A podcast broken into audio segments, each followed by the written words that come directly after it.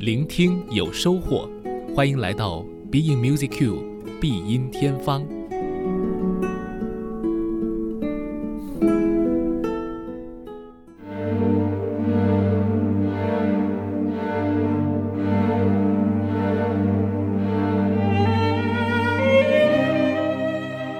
Being Music Q 必音天方，我是顾超。这周呢，我们一起来聊一聊呃柔板这种特殊的题材。那柔板呢，顾名思义，它其实就是一种比较缓慢，呃，具有一些柔情特质的这样一个速度。在音乐当中呢，呃，有很多的作曲家创作柔板的时候呢，会有他自己的一些个性的展露，同时呢，也有一些共性。这个共性啊，往往都是展现出一种柔情的一面，并且呢，呃，他的情绪上呢，不是特别的饱满激昂，啊，所以呢，经常可以用在很多的场景当中。比如进入二十世纪以后，电影工业发达，那很多的电影配乐呢，都会选用一些经典音乐的柔板。比如我们现在听到的这一首柔板，实际上呢，是。呃，一个著名的跨界的，或者或者我们说叫 New Age 的组合神秘园，他们曾经在九十年代时候发行的一张专辑当中所收录的一个柔版。那经过了多年之后呢，啊，可以说也被许多的电影、电视所使用。二零零四年的时候，王家卫拍摄电影《二零四六》就用到了这首曲子。而专辑当中的其他的曲目呢，也广泛的用于各种的背景。当然，神秘园的音乐可能本身就非常的符合配乐的要求，没有太具体的内容，没有特别饱满的情绪，那可以作为一个画面的补充，出现在这各种各样的视觉作品当中。那今天呢，呃，顾超呢就为你整理，并且呢推荐一些在电影当中出现的经典的。柔板作品，让我们一起来，呃，感受电影中的柔板。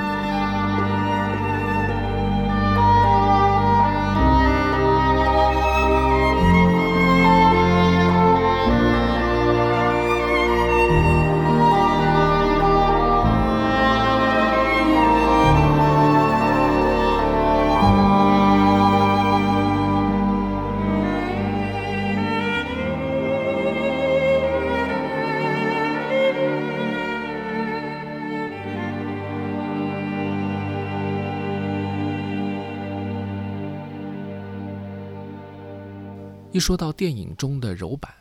或者说电影中的古典音乐，呃，我比较容易想到的就是莫扎特的 A 大调单簧管协奏曲的第二乐章。这是莫扎特在一生当中最后创作的协奏曲作品之一。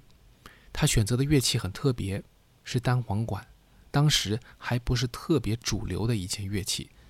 虽然已经逐渐的开始加入到了交响乐队啊等等当中去。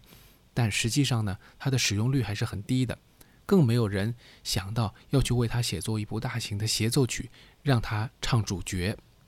那莫扎特正好有个好朋友叫安东·施塔德勒，那么他就为这一位好朋友写作了这首三乐章非常完整的协奏曲作品，并且呢，也成为了单簧管以及呃所有的协奏曲当中非常重要的一首代表作。在上世纪八十年代时候，有一部非常感人的电影，那么这也是基于文学作品，呃所改编的一部作品。那么当时产生了很大的影响，就是《走出非洲》。它讲述的是，呃，一个追求这个富贵荣华的女性，呃，走上了一条非洲的旅行之路。那在可以说人生的经历的起落沉浮之后呢，她呃有了顿悟。并且变得更加的坚强而独立。那么，通过他自己的努力去呃改造属于他的非洲庄园啊，这样一个故事。那在这当中，其实女性的柔情和坚强都体现在其中。除了呃影片当中原声配乐的这个 John Barry 的作品之外呢，特别选择了莫扎特的这首单簧管协奏曲的第二乐章。当然还有很多很可爱的非洲的传统歌曲作为呃场景的一种描绘。那莫扎特的这个曲子啊，呃，非常的平静祥和，但是也体现出一种坚韧和一种内心当中的，我们可以说是悸动也好，挣扎也好。那将女性女主角啊，由梅丽尔·斯特里普饰演的这个呃女性人物的内心世界当中的波澜，也暗暗的表达了出来。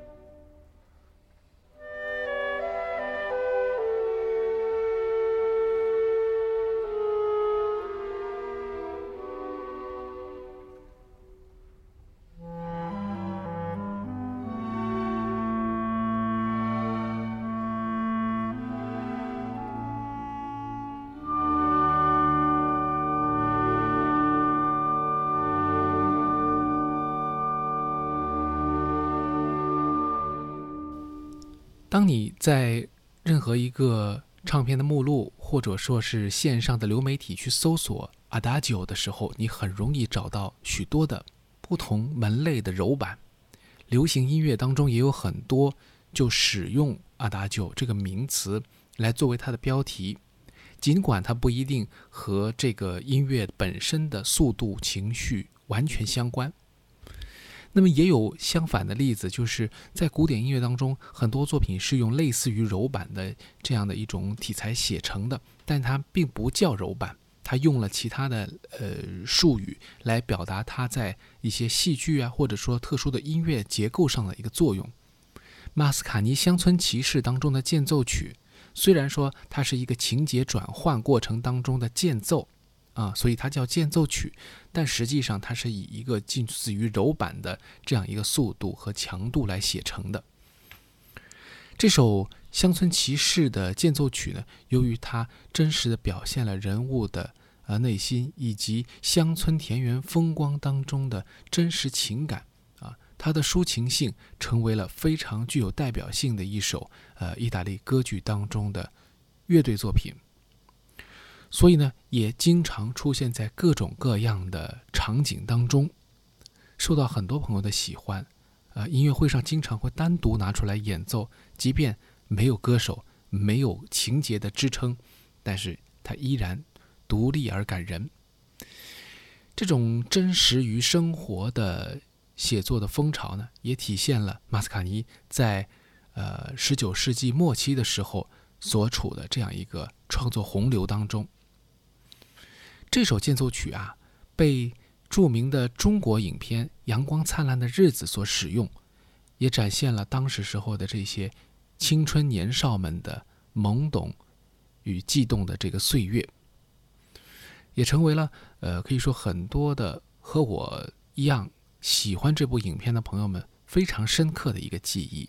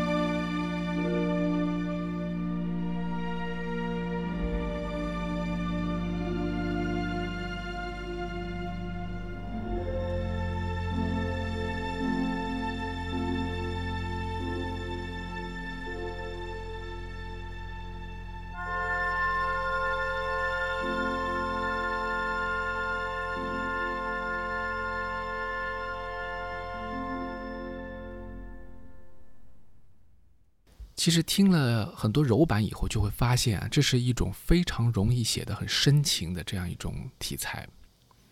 那么在很多的音乐作品当中，用柔版写成，往往都可以说成为了呃一个国家乃至于呃一个非常大的地域当中很受呃大家喜爱，并且能够触动很多人内心深处的这种柔软之处的这样一个篇章。英国的作曲家埃尔加呢，曾经写过一段呃谜语变奏曲。那么这个谜语变奏曲当中，每一个变奏其实都指代了一个人物，呃，或者是呃一个作曲家的好朋友，或者是他想描写的一些对象。那其中的第九变奏 Nimrod，其实写的是一个呃圣经故事当中所记载过的人。那么这个人其实并不是特别重要，但是很重要的是作曲家，呃，想要表达的是，呃，他的一种对于过去的朋友的一种追忆，包括他对于这个 Nimrod 这个人物的形象的一种想象。那么在这个过程当中，他想到了一些情绪，想到了一些和朋友之间的这种谈话的充满睿智的状态，啊，因此呢，写下了这一段啊谜语变奏曲。